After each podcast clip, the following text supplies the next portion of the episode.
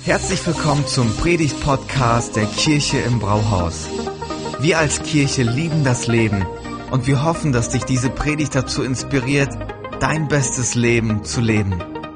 Viel Spaß beim Zuhören.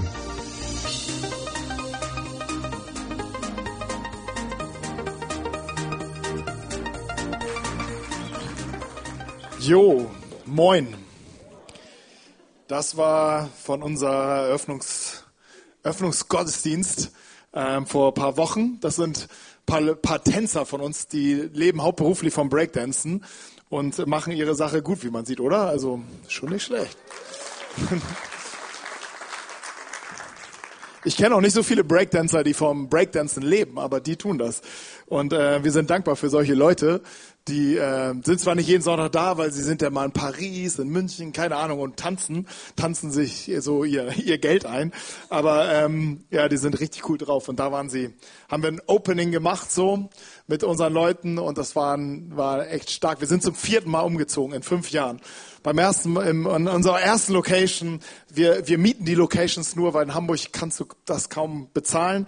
Ähm, und wollen wir auch noch gar nicht. Soweit sind wir noch nicht. Wir sind eine junge Kirche ähm, in der Sternschanze und an der ersten Location waren Heike und Lothar auch schon dabei, wo wir uns in so einem ganz kleinen Rahmen getroffen haben gar nichts, also nur so ein nackter Raum und da saßen wir dann mit 25 Leuten und ähm, ja, seitdem sind wir eigentlich unterwegs und das ist richtig toll. Wir profitieren auch sehr, sehr viel von euch, von euren Dienst und eure Begleitung. Das ist richtig, richtig toll. Aber da waren wir in so einem kleinen Raum, haben einfach ähm, ähm, ich habe Fotos letztens geguckt, irgendwie haben wir die, gefühlt die ganze Zeit nur gegessen, aber wir haben auch gebetet. Und dann haben wir auch über irgendwas geredet. Und von da aus sind wir äh, in die erste Disco gezogen, haben dort Gottesdienste gemacht, da saßen wir auf Bierbänken und ähm, da wollten viele dann auch irgendwann, ja, haben wir nicht irgendwas mit Stühlen? Und dann sind wir in eine andere Location gezogen, auch eine Disco, die hatten aber komischerweise Klappstühle. Und äh, die konnten wir dann immer aufbauen, war auch nicht so super bequem aber ging schon. Und jetzt sind wir im Theater. Delphi, nicht Elfi. Das ist ganz wichtig, ähm, weil Elfi ist ganz woanders und da wollen wir auch gar nicht hin. Aber Delphi, das ist der, ist so ein, einfach so ein altes Theater mitten in der Schanze und dort äh, feiern wir Gottesdienste. Der Besitzer hat gewechselt und der neue Besitzer war da ziemlich offen. Wir waren da schon mal dran, haben gefragt, ob wir rein dürfen. Er meinte, ja, was seid ihr denn, eine Kirche? Also eine Kirche kommt hier nicht rein, dass das mal klar ist. Und dann waren wir erst mal raus. Jetzt hat der Besitzer gewechselt und der war da ganz offen.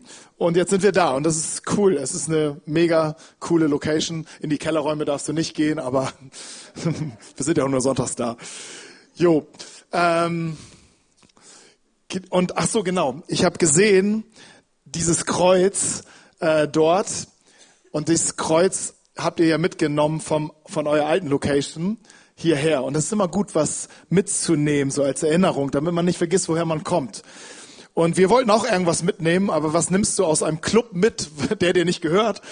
Und ähm, wir haben eine Abschlussparty dort gemacht im, äh, in, in, der, in der alten Location und haben das ganze Team dort eingeladen, die ja jeden Sonntag da waren und uns begleitet haben und haben dann gefragt, ob die dabei sein können und so weiter und dann waren die auch dabei und die waren erst ziemlich skeptisch, als wir eingezogen sind und nachher waren sie sehr traurig, dass wir weggegangen sind. Also sie backern immer noch an uns, ob wir nicht wieder zurückkommen wollen. Gefällt uns das wirklich da im Neuen? Sonst können wir immer wieder zurückkommen. Ähm, und die haben uns ein Geschenk gemacht. Und zwar, wir hatten auch so eine Kanzel und irgendwann brach das hier ab. Mein iPad fiel runter ähm, und äh, ist kaputt gegangen. Haben gedacht, so ein Ding ist irgendwie nicht so cool. Und die haben so eine Kiste von Jack Daniels gehabt. Dann habe ich die kurzhand genommen und habe die so zur Kanzel deklariert. Und das haben die halt gesehen, dass wir immer diese Jack Daniels Kiste nehmen für als Kanzel und haben tatsächlich diese du uns überraschenderweise geschenkt, wenn wir ins Davy gehen, jemand, ey, du musst ja auch irgendwas haben, wo du deine Sachen ablegen kannst, war so die Übergabe und wir wollten dir das schenken. Wir haben gehört, dass du diese Kanzel liebst.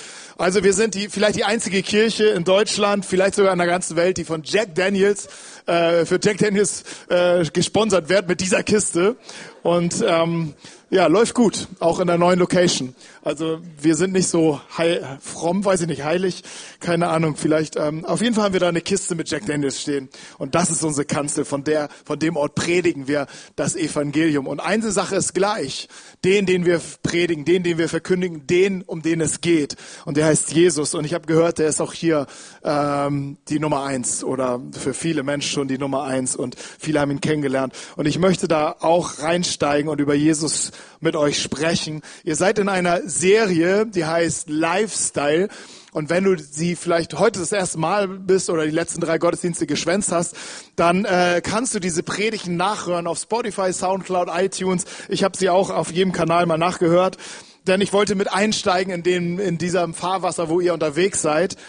Und es ging um, wie, wie, wie können wir mit Gott jetzt leben? Wie, können, wie kann ich das festmachen? Wie kann ich das, wie kann ich das, ähm, wie kann ich das klar machen? Und äh, ihr habt über verschiedene Facetten gesprochen, wie man Entscheidungen trifft, wie, wie Gott das Leben wirklich erneuert.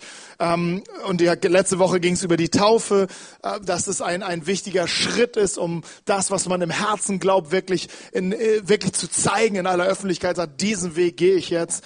Und ich möchte heute, ich, hab, ich wusste gar nicht, dass der Abschluss ist, aber dann passt das ja, ähm, über, ich habe es einfach All Day genannt, weil ich äh, darüber sprechen wollte, wie leben wir wirklich 24-7 jetzt mit dieser Entscheidung, vielleicht Gott die erste, die Nummer eins sein zu lassen und äh, mit Gott unterwegs zu sein. Und so ist mein Untertitel auch, mit Gott leben.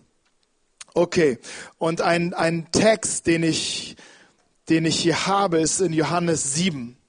Und da möchte ich euch mal mit reinnehmen. Johannes 7, 37 bis 39. An dem letzten, dem großen Tag des Festes aber stand Jesus und rief und sprach, wenn jemand dürstet, so komme er zu mir und trinke. Wer an mich glaubt, wie die Schrift gesagt hat, aus seinem Leibe werden Ströme lebendigen Wassers fließen. Dies aber sagt er von dem Geist, den die empfangen sollten, die an ihn glaubten. Denn noch war der Geist nicht da, weil Jesus noch nicht verherrlicht worden war. Und was mich sofort angesprochen hat, ist Jesus Wort. Er sagt, komm zu mir und trinke. Also da habe ich erstmal andere Bilder im Kopf, was Jesus eigentlich meinte. Aber bei uns ist es halt so, im Stadtteil an jeder Ecke ist äh, eine Kneipe, manchmal auch vier, an jeder Ecke eine. Und ähm, ich habe mir so vorgestellt, der Wert steht so draußen und, und sagt, hey, kommt zu mir und trink. Also gestern war es auf jeden Fall auf dem Kiez so, denn äh, St. Pauli hat gewonnen gegen, gegen den Stadtrivalen ähm, in Blau und ähm, wir haben 2-0 gewonnen. Habt, hat, habt ihr das mitgekriegt? keine HSV, keine St. Pauli-Fans hier, na gut. Ähm, aber dass das kommt, das von Jahr zu Jahr werden das mehr. Das ist auch meine Erfahrung. Als ich in die Gemeinde gekommen bin, 1997, war ich der Einzige mit dem Totenkopf äh, Pullover St. Pauli. Und dann hieß es so, oh nee, das ist aber nicht gut, so das ist die einzige Mannschaft, die nicht von Gott kommt und so weiter. Und äh, die Gemeinde war in, in, in blau-weißer Hand. Äh, das hat sich jetzt komplett geändert. Ähm, liegt auch an der Leistung der Blauen, aber ähm, St. Pauli ist ähm, ja, St. Pauli hat gewonnen gestern 2-0. Und da waren auf jeden Fall, äh, der Kiez war voll äh, mit Menschen und alle haben gefeiert. Und äh, die Werte standen draußen und sagt, kommt zu mir und trinkt. Und ich habe gedacht, ja, das ist so wie Jesus. Ähm, der sagt auch, komm zu mir und trink. Und in diesen Kontext möchte ich euch mit hineinnehmen. Denn Jesus begegnet uns hier. Es sind zwei Dinge, die mich hier beschäftigen. Einmal begegnet uns hier Jesus Herz dieser Moment, dass er sagt, komm, komm zu mir. Das möchte ich ein bisschen auseinandernehmen. Und dann hat er etwas für dich. Äh, du sollst nicht nur bei ihm sein und, und sitzen und abhängen und zugucken, sondern er hat etwas für dich. Und was er für dich hat, das möchte ich auch mit dir anschauen, damit du hier nicht leer nach Hause kommst, äh, nach Hause gehst, sondern dass du mit, mit wie ein, wie jemand, der eine fette Beute gemacht hat ähm, und nach, nach Hause gehst, sagst, hey, ich bin echt beschenkt worden, nicht von dem Prediger, sondern von Jesus selbst. Das wäre wäre mein Wunsch, wenn du so nach Hause kommst und so heute Abend ins Bett fällst und sagst, hey, ich bin echt beschenkt von dem da oben. Okay, lass uns mal reingehen, was hier los ist. Es heißt der große Tag an dem letzten, dem großen Tag des Festes. Hey, ganz kurz, ich will das nicht zu stark vertiefen, das ist hier ein, uns begegnet uns ein, ein großes Fest und so weiter. Aber ganz kurz, nur damit wir eine Vorstellung haben, wo ist Jesus gerade, was passiert hier gerade, umso größer wird das, was Jesus macht. Also, Jesus ähm, ist auf diesem großen Tag des Festes. Und dieses Fest ist eins der sieben großen Festen, die, die dieses Volk der Israeliten, die, der Volk der Juden feiern sollten. Sie haben, äh, Gott hat ein Gebot gegeben, dass sie sieben große Feste in dieser Stadt feiern sollten. Allein schon diesen Punkt finde ich bemerkenswert und macht Gott so sympathisch. Der, der befiehlt, wir, wir sollen oder die sollten sieben große Feste feiern. Was für eine Verschwendung, was für eine Verschwendung an Arbeitskraft und Arbeitszeit. Aber wir, wir sind halt anders. Gottes Wege sind höher, Gottes Gedanken sind höher. Und ähm, er hatte dem Volk ein Gebot gegeben, sie sollten feiern. Sie sollten wirklich feiern und die verstanden wirklich auch gutes Feiern. Sie wussten, was gutes Feiern ist. Und ähm, dieses Fest, das hieß das Laubhüttenfest. Und es war ein Fest wie ein, es war ein Erntedankfest. Und es war ein Fest der Erinnerung. Sie wohnten sieben Tage in Laubhütten. Und äh, also sie zogen aus ihren Wohnungen aus und überall in der Stadt und um der Stadt herum bauten sie Hütten und äh, in diesen Hütten lebten sie sieben Tage lang.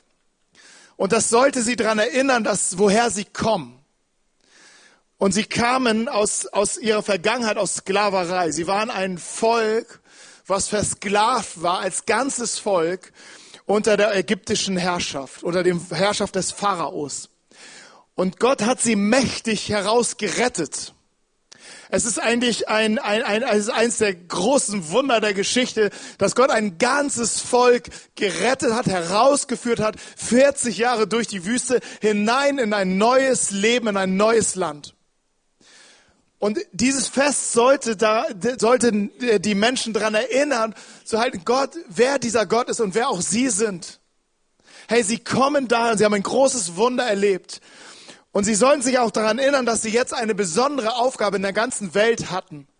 Denn an ihnen und auch an denen, wie sie lebten, sollten die Völker und die Nationen drumherum erkennen, wie Gott ist und wer Gott ist. Und diese Menschen sollten eine faire Chance bekommen, durch dieses kleine Volk zu erkennen, wer Gott ist. Und so feierten sie und dieses Fest war Pflicht. Sie mussten kommen. Das, das ganze Land ist zusammengekommen. Ich war mal in New York 2011 und dort war auch zu derselben Zeit, äh, die Juden feiern immer noch dieses Laubhüttenfest. Und äh, in Brooklyn ist ein, ein starkes jüdische Community und sie, sie lebten dort in diesen Wochen, äh, viele lebten dort in so Hütten. Sie, auf den Balkons bauten sie solche Laubhütten und äh, so am, am Weg bauten sie solche Hütten in, diesem, in ihrem Viertel. Das war echt interessant zu sehen, ey, die, die, die feiern dieses Fest immer noch. Und dieses Fest war ein großes, ein Fest der Freude, ein Fest der Dankbarkeit. Sie schauten dankbar zurück, aber sie schauten auch erwartungsvoll nach vorne. Und im Mittelpunkt dieses Festes war ein, ein tägliches Ritual. In dieses Ritual wird Jesus gleich reingrätschen. In dem Ritual geht es darum, dass die Priester mussten aus einem aus einem ähm, aus einem Wasserbrunnen, aus einem Wasserteich mussten sie äh, schöpfen, Wasser schöpfen und zu dem Tempel bringen, zu dem Altar bringen und ausgießen. Und das war sehr sehr sehr festlich. Es war wie ein großer Umzug und alle sind da mitgegangen, haben das begleitet mit viel Gesang und mit viel Trala und mit großer Freude. Und es stand dafür, dass dass dass Gott dieses, oder dieses Wasser stand dafür, Gott will uns stärken. Gott will uns segnen. Gott will uns retten. Und nicht nur er hat es in der Vergangenheit getan, nicht nur er will es heute tun, sondern er, es wird sogar etwas Großes noch kommen. Denn sie hatten in ihrem Herzen, Gott wird wiederkommen. Er wird, er wird uns wieder zusammenbringen. Wir werden Gott von Angesicht zu Angesicht sehen. Er wird seinen Retter schicken. Er wird seinen Messias schicken. Und all das war in diesem Ritual drinne. Und die Begeisterung war da, die Erwartungen war da und es gab einen Moment der Stille in diesem Prozedere. Und nun kommt Jesus, der mittendrin ist. Er steht, es heißt, er steht auf. Und es war ein Moment, wo viele, viele ihn hören konnten und sehen konnten. Und er sagt, wer dürstig ist, wer Durst hat, der komme zu mir und trinke. Und danach blieb erstmal die Stille. Alle dachten, wer, wa, wer ist das? Was sagt er? Warum? Wa, was ist hier los? Wer unterbricht hier diese Zeremonie. Das ist so, als würdest du Weihnachten in die Kirche gehen und und ähm, und und es geht der, der ganze Pro, das ganze Prozedere um den Gottesdienst und du stehst aus. Hey, kommt lieber zu mir. Hört nicht auf den Pfaffen da vorne, kommt lieber zu mir. Ich gebe euch etwas, das ist, du wirst nie, ich gebe euch das, was du wirklich brauchst. Hey, du sitzt in der Kirche, weil du vielleicht eine Sehnsucht hast, weil du vielleicht Erwartung hast. Vielleicht ist heute ein großer Tag. Vielleicht hast du etwas, und da kommt denn Jesus und sagt, hey, komm zu mir. Komm du zu mir.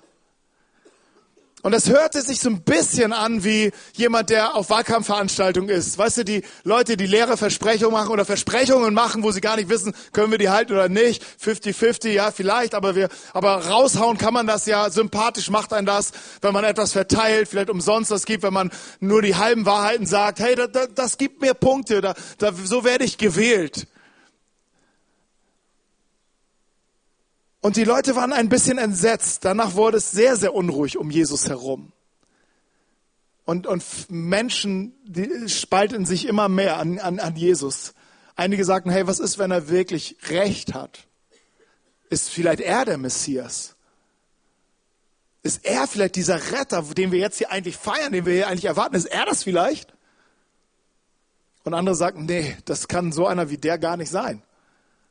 Lass uns ihn gleich umbringen. Dazwischen gab es eigentlich nichts. Aber Jesus begegnet uns hier mittendrin, mitten da, wo wir es gar nicht erwarten. Mit einem Angebot, was tief in unser Herz spricht.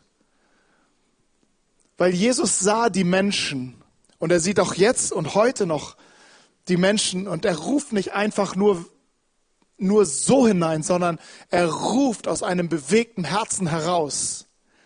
Es heißt an anderer Stelle, die, als er die Menschenmenge sah, wurde er innerlich bewegt über sie, weil sie erschöpft und verschmachtet waren wie Schafe, die keinen Hirten hatten.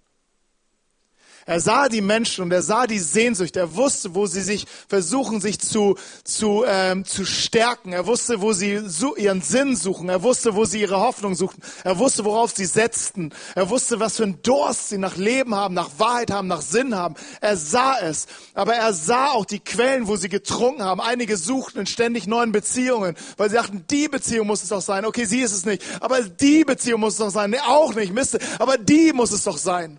Einige suchten das ihren Durst zu stillen in Karriere, in Anerkennung, weil sie merken, hey, hey, wenn ich, wenn ich, wenn ich top down gehe, dann, dann, dann, dann, dann, dann werde ich, wenn ich äh, top up, also wenn ich nach oben gehe, wenn ich dann dann werden mich Menschen vielleicht lieben, weil ich weil ich was kann, weil ich weil ich weil ich weil ich Einfluss habe und sie versuchen diesen Weg zu gehen. Und andere sind schon komplett fertig damit. Ich habe äh, letzte Woche habe ich einen alten Freund besucht aus der aus der alten Szene. Wir haben uns ewig lange nicht gesehen und ich meinte, wie geht's dir denn so? Und er meinte, hey, letztes Jahr 2019 war ein gutes Jahr, weil ich bin das erste Mal, seit ich mein, mein seit meinem 14. Lebensjahr, das erste Jahr im 2019 komplett nüchtern gewesen. Er ist 55 Jahre alt. Er ist das erste Mal 2019 seit seinem, seit, seit seinem 14. Lebensjahr nüchtern gewesen, ein ganzes Jahr lang. Sonst seit dem 14. Lebensjahr dauerbreit an Drogen, an Alkohol, an all, alles Mögliche hat er sich reingepumpt, um seinen Schmerz, den Schmerz, den er hat, irgendwie zu stillen. Da ist Durst nach Leben, da ist aber auch ein Schmerz des Lebens. Und Jesus sieht all dies. Und er sagt, kommt zu mir. Er steht auf und sagt zu den Leuten, biegt ab, kommt zu mir. Ich habe etwas für dich. Ich habe etwas. Du, wenn du davon nimmst, du wirst nie mehr Durst haben. Du wirst in der tiefsten, in tief, in der Tiefe deiner Sehnsucht, in den Tiefen deiner, deines Seins, wirst du gestillt sein und gesegnet sein mit Frieden.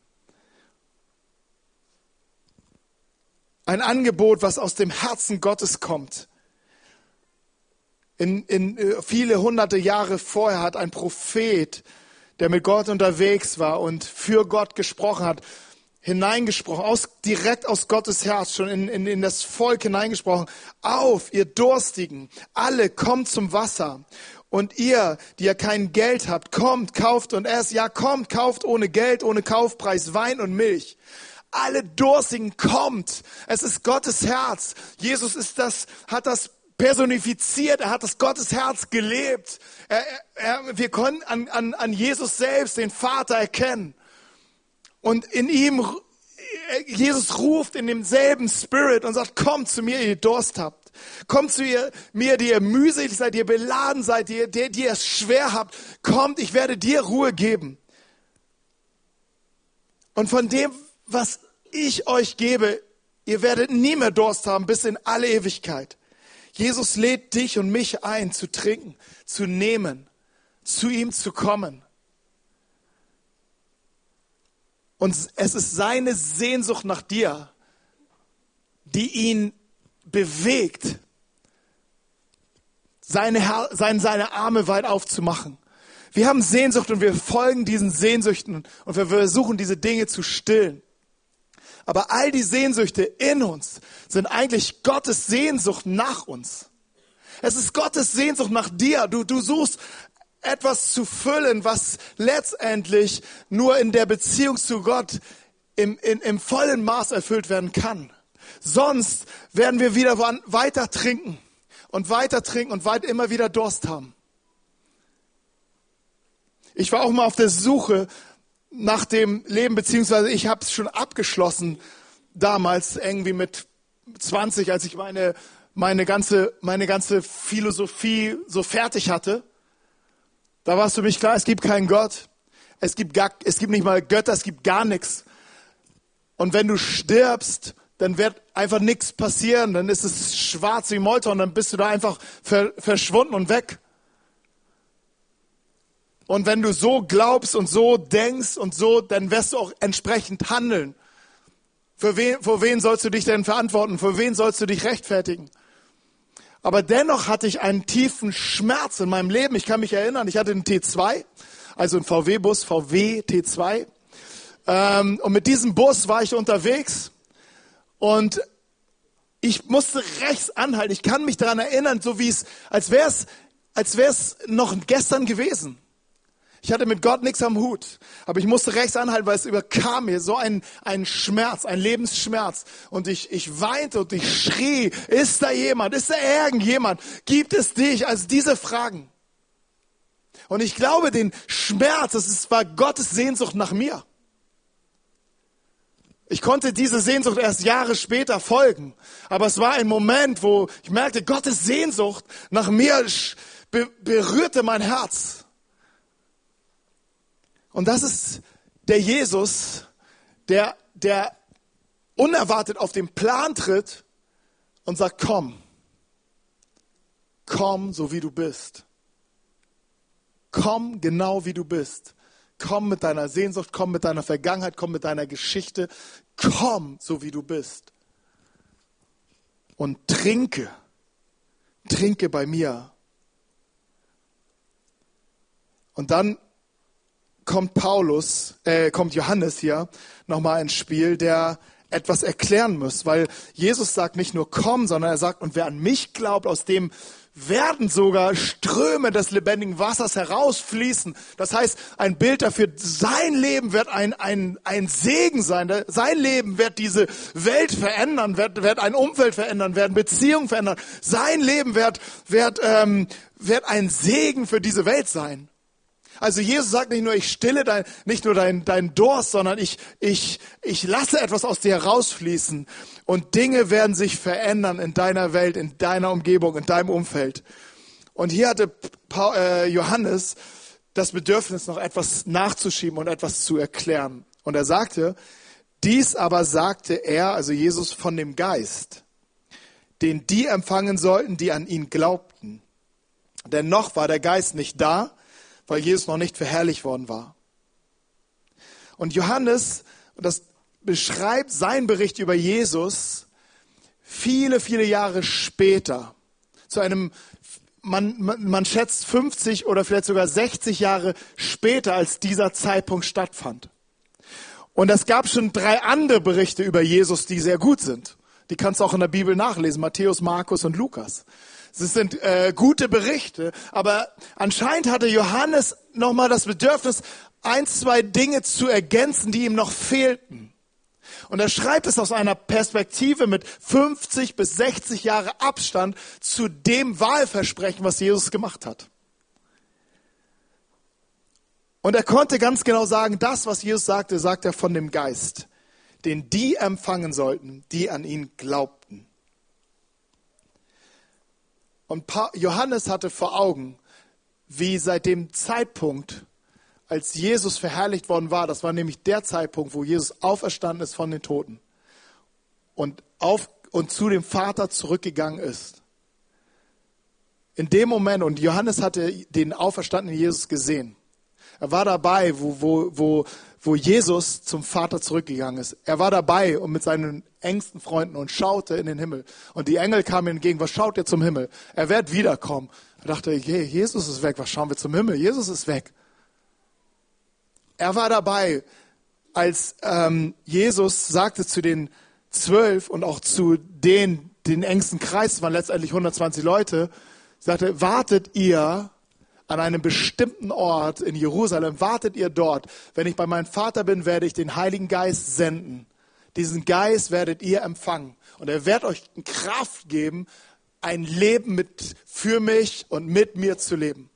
Wartet. Johannes war dabei und hat gesehen, wie, und selber erlebt, wie 120 Menschen diesen Geist empfingen aber auch von dem Zeitpunkt an über die ganzen 50 oder 60 Jahre hat erlebt, das, was Jesus sagt, ist wirklich wahr geworden. Es war kein Wahlversprechen, es ist die Realität der ersten Kirche gewesen, dass Menschen zu Jesus gekommen sind aus aus nah und aus fern, aus allen Nationen und sich für Jesus entschieden haben, einen, einen, einen Weg mit ihm eingeschlagen haben und dass sie den Heiligen Geist empfangen haben und Kraft hatten, äh, für ihn zu leben. Er war Zeuge davon, wie Leben sich verändert und wie diese kleine Gruppe, die anfangs stark verfolgt worden ist und mit dem Tod bedroht worden ist, wie sie, wie sie, wie selbst das sie nicht aufhalten konnte und eine ganze Welt heißt es in, äh, von, von, von wurden Politiker zitiert aus der Zeit. Sie haben eine ganze Welt auf den Kopf gestellt. Diese kleine, unbedeutende Gruppe, die, die kaum jemand irgendwie für ernst nahm, weil sie glaubten an jemanden, der von den Toten auferstanden ist. Hallo? Aber er sah, welche Kraft, wie Ströme des lebendigen Wassers aus ihnen herausfloss und die, die Welt wurde gesegnet und verändert. Und dieser Mensch macht einen Unterschied. Er sah es. Und er sagte, er musste hinzufügen, hier spricht Jesus von dem Heiligen Geist. Und es ist wichtig, dass wir diesen Heiligen Geist in unserem Leben Raum geben. Und was klein, vier kleine Facetten, die wir kurz über diesen Heiligen Geist lernen wollen. Wir könnten ein ganzes Jahr über den Heiligen Geist sprechen. Aber ganz, ganz kurze Facetten, die ich denke, wichtig sind, was wir über den Heiligen Geist wissen sollen und was, was Johannes total präsent war. Einmal, das erste ist, der Heilige Geist ist eine Person. Er ist keine Kraft oder, oder, oder er ist die personifizierte Kraft Gottes, aber er ist keine, keine undefinierbare Kraft, die auf Kommando irgendwie läuft. Er ist nicht Huibu oder, sondern er ist eine Person. Jesus sagt Folgendes, Geht nun hin und macht alle Nationen zu Jüngern und tauft sie auf dem Namen des Vaters, des Sohnes und des Heiligen Geistes. Und Jesus unterstreicht, dass Gott Vater, Sohn und Heiliger Geist ist. Und dass in Gott eine in sich vollkommene, intakte Beziehung der Liebe ist. Wir sagen, ähm, Johannes schreibt an anderer Stelle auch, Gott ist Liebe. Er sollte Gott beschreiben und er, er, er sagt, Gott ist Liebe. Und Liebe ist ja nur da, wo Beziehung ist. Ohne Beziehung ist Liebe nicht notwendig. Aber wenn Gott Liebe ist, hier haben wir einen, Hin, einen Einblick in Gott hinein, Vater, Sohn und Heiliger Geist, eine intakte Liebesbeziehung von drei Personen, in, die, in, die eins sind. Und das Erste, was wir, glaube ich, wissen dürfen, ist, den, den Jesus uns verspricht, das ist eine Person. Jesus sagt in Johannes 16, ähm, dass da spricht er mit den Jüngern und, und bereitet sie vor, dass er weg sein wird. Und viele denken, ja, es wäre cool, wenn Jesus hier wäre. Aber er sagt, ja, es wäre vielleicht cool, aber es ist besser, wenn ich beim Vater bin. Wenn ich beim Vater bin, kann ich nämlich den anderen senden, den anderen euch schicken, den Geist Gott schicken. Er nennt ihn in dem Fall den Beistand, den Tröster. Alles Worte, die ihn beschreiben die eine Person beschreiben. Und dann, ihr werdet ihn empfangen. Und egal wo du bist, egal wo ihr seid, auch wenn der eine da ist und der andere da seid, ich werde immer bei euch sein, weil ich werde in euch sein. Und ihr in mir. Und deutet eine Beziehung an, die der Heilige Geist bauen wird zwischen uns und Gott, die vom Heiligen Geist ähm, initiiert wird und gehalten wird. Dieser Heilige Geist ist uns versprochen. Jesus sagt, ich werde ihn euch senden. Und zwar jedem, der glaubt. Das war nicht für die, die, die das Abitur im Christentum irgendwie gemacht haben. Die kriegen dann noch den Heiligen Geist als Orden. Ich habe gehört, Glaube nur auch ohne Abitur. Also der Intellektuelle, also wir geben den Verstand nicht an der Garderobe ab. Wir brauchen unser Denken, um mit Jesus unterwegs zu sein. Aber wir brauchen, wir brauchen auch ein kindliches Vertrauen. Und der Glaube ist im, im Zentrum und die Grundlage dessen, dass wir den Heiligen Geist empfangen können. Und dann möchte der Heilige Geist unser Leben leiten. Er möchte unser Leiter sein in unserem Leben. Irgendwas wird uns immer leiten. Und Gott bietet uns an, durch den, seinen Geist unser Leben zu leiten. Hey, das Leben ist so groß, das Leben ist auch so chaotisch, das Leben ist so, wow, wo ist der Anfang, wo ist das Ende? Und hier kommt Gott rein und sagt, ich möchte dein Leben leiten. Hey, wie gut, dass der Heilige Geist die erste Kirche geleitet hat. Weil sonst wäre das Evangelium nie hierher gekommen. Die gute Nachricht von Jesus wäre hier nie hergekommen, weil alle bleiben da, wo sie sind. Aber der Heilige Geist war der Beweger der Kirche. Und hat sie in, in, in Gegenden, hat die ersten Christen in Gegenden geführt. Da wären sie nie hingegangen. Der Heilige Geist überwindet Grenzen zu Nationen und zu Völkern. Der Heilige Geist überwindet Grenzen zu Menschen und hält unsere Herzen auf für jedermann. Wie wichtig ist das in unserer Zeit? Wie wichtig ist der Heilige Geist, Wirken des Heiligen Geistes? Allein schon das dass er unsere Herzen aufmacht für alle Völker und Nationen. Wie wichtig ist das hier in unserer Zeit, in unserem Land? Und in Paulus schreibt es in Römer 8, Vers 14, denn so viele durch den Geist Gottes geleitet werden, die sind Kinder Gottes oder sie sind Söhne Gottes. Durch den Heiligen Geist geleitet werden. Der Heilige Geist will uns leiten. Ich weiß, mein Sohn hatte damals ähm, angefangen, so mit Gott unterwegs zu sein. Da war er, glaube ich, fünf oder so oder sechs. Aber es war ernsthaft. Und ähm, wir haben so einen Deal, wir haben hinten so einen großen Park und gesagt, okay, du darfst in dem Bereich darfst du spielen. Aber dahinter nur mit uns, weil da ist dann irgendwie, da können wir dich nicht mehr sehen. Und was macht er? Er geht dahinter, weil da war so eine Abfahrt, da konnte man besser Skateboard fahren. Okay, und dann ähm, habe ich mit ihm gesprochen, sag mal, ey, wieso bist du da hingegangen? Weil wir haben doch was abgemacht ja, ich wusste nicht, was ich machen soll. Äh, ein, ein Junge hat mich gefragt, ob ich mit nach hinten gehen will zum Skateboard fahren. Und dann wusste ich nicht so richtig, ist das richtig oder falsch, habe ich Gott gefragt. Und dann hat Gott gesagt, ja, geh nach da hinten. Und dann bin ich gegangen. Und dann bin ich nach da, auf die andere Seite gegangen und da saß Moritz mit seiner Mama. Moritz ist unser, war damals sein bester Freund und seine Mama war so, da war er eigentlich fast auch regelmäßig. Und dann wusste ich, ja Gott, du wusstest ja schon, dass sie da sitzt. Ich wäre da ja nie hingegangen. Dachte ich, ja okay, es ist gut, das sind Anfänge, wie Gott uns leitet. So, frag einfach, wo du Skateboard fahren sollst. Dann äh, wirst du Gottes Leitung. Es sind Anfänge und ich weiß, ähm, okay, das sind, äh, das waren für ihn wichtige, wichtige Momente zu lernen. Vielleicht war auch schon sechs, aber viel älter war er nicht. Und, und Gott möchte sprechen, möchte uns leiten, möchte uns führen. Und der Heilige Geist, und das ist mein letzter Punkt, mein letzter Gedanke ist, er möchte empfangen werden. Du begegn, wenn wir Gott begegnen, begegnen wir auch einen Gentleman. Auch wenn er der Allmächtige ist, der dreimal Heilige, der dich durch und durch kennt, bleibt er da, wo er ist, auch wenn er sich dir im Weg stellt, aber er wird niemals übergriffig sein. Er ist immer derjenige, der, der dich fragen wird, möchtest du? Willst du? Komm, folge mir nach. Aber er überlässt dir die Entscheidung.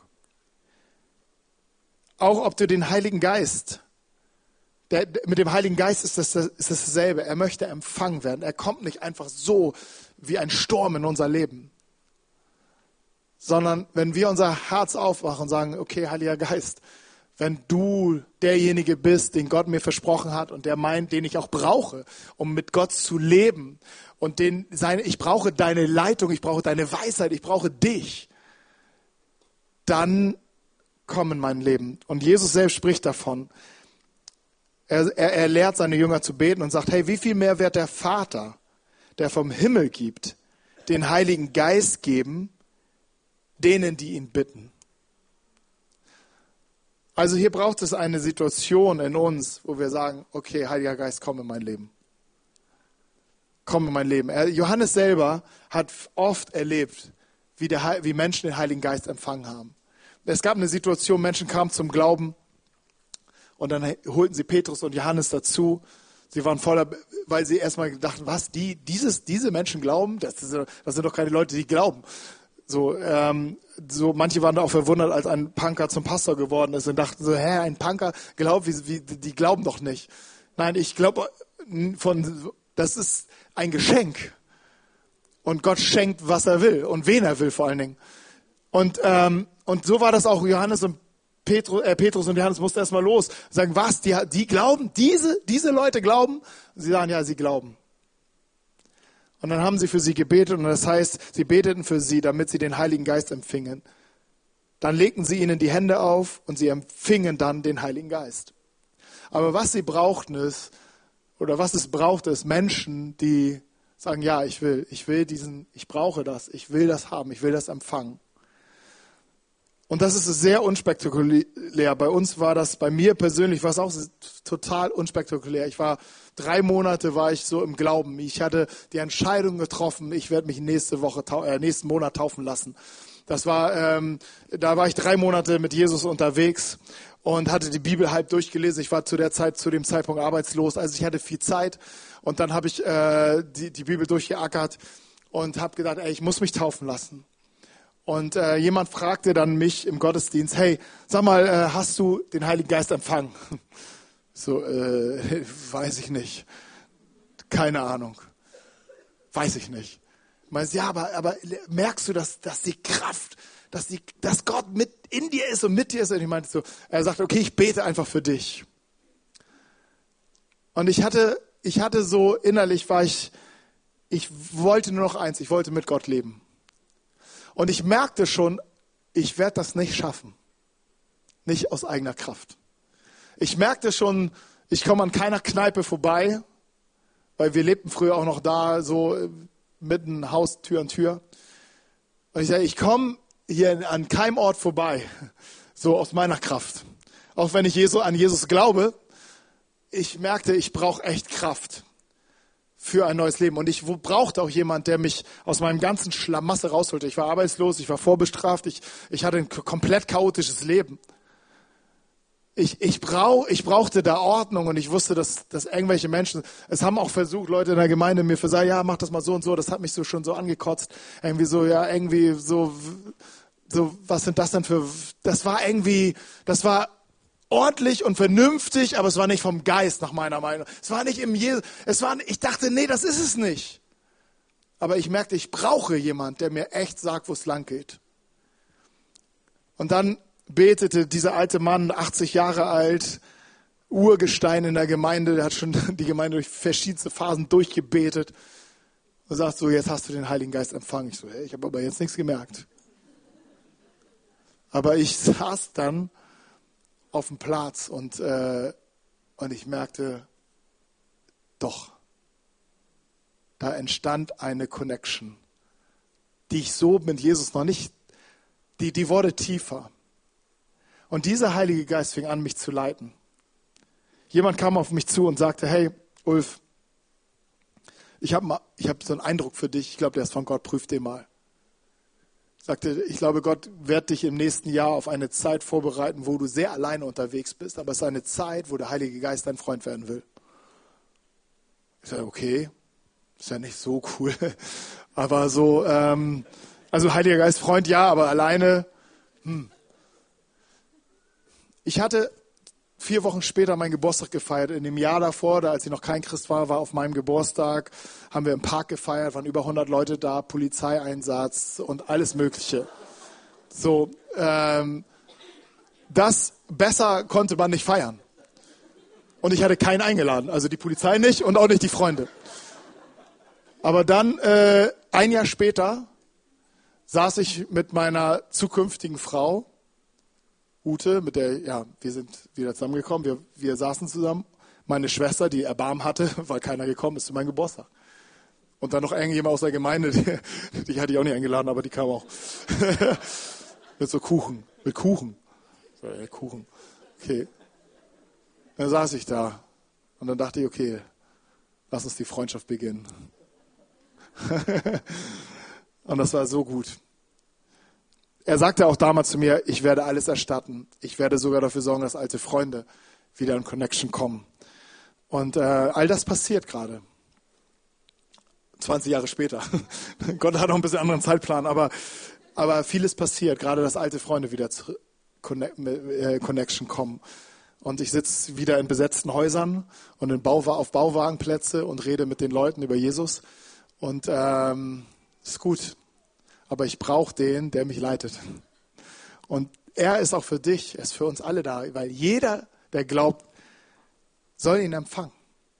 Er möchte dich nicht im Regen stehen lassen, sondern er will dich leiten. Und er hat so coole Orte für dich schon vorbereitet. Es wird großartig. Hey, vielleicht können wir zusammen beten. Ähm, und äh, ich, vielleicht können wir zusammen aufstehen und so ins Gebet gehen. Ich weiß nicht, wie ihr das hier sonst so macht, aber ähm, einfach jetzt viel, habe ich viel gesagt. Aber zwei Dinge sind mir wichtig. Ich wollte Jesus Herz hier in die Mitte stellen, der zu dir sagt, komm. Ich wollte Jesus Herz hier in die Mitte stellen, der dich sieht in deiner Sehnsucht nach Leben. Und er möchte dir begegnen, weil es ist seine Sehnsucht nach dir. Er hat dich zuerst geliebt. Und er möchte dich füllen mit seiner Liebe und dich dorthin holen, dass du ihn sogar zurücklieben kannst, dass ihr Best Friends werdet und du Jesus nachfolgst und lernst, ihn nachzufolgen, mit ihm unterwegs zu sein. Und dazu hat er gesagt, brauchst du es nicht in deiner Kraft, sondern ich habe da jemanden. Er ist ein anderer als wie ich. Er ist der Heilige Geist. Und du darfst dein Herz öffnen und sagen, Gott, komm, wenn das für mich ist. Ich brauche ihn. Ich brauche dich, Heiliger Geist. Ich brauche dich. Ich brauche dich, dass du mich stabil durch dieses Leben bringst. Vater, und ich danke dir für jeden Einzelnen hier in diesem Raum. Für jede Frau, für jeden Mann. Für junge und alte Generation, Vater. Und ich bete, dass du dein Wort heute wahr machst, wie du, wie du sagst. Ihr werdet empfangen. Das Herzen empfangen, das Menschen empfangen, das empfangen deinen guten Geist. Heiliger Geist, ich bete, dass du im Herzen jetzt erfüllst, Menschen zu Jesus ziehst und, und, und Jesus größer machst in unserem Leben, unseren Glauben stärkst und füllst, uns erfüllst mit Freude und mit Frieden und mit Zuversicht und Mut nach vorne zu gehen. Mut, dieses Leben zu leben. Weil du sagst, wir sollen leben. Danke, Vater. Danke, Vater, dass du gut bist. Danke für die Zeit heute im Gottesdienst. In Jesu Namen. Amen.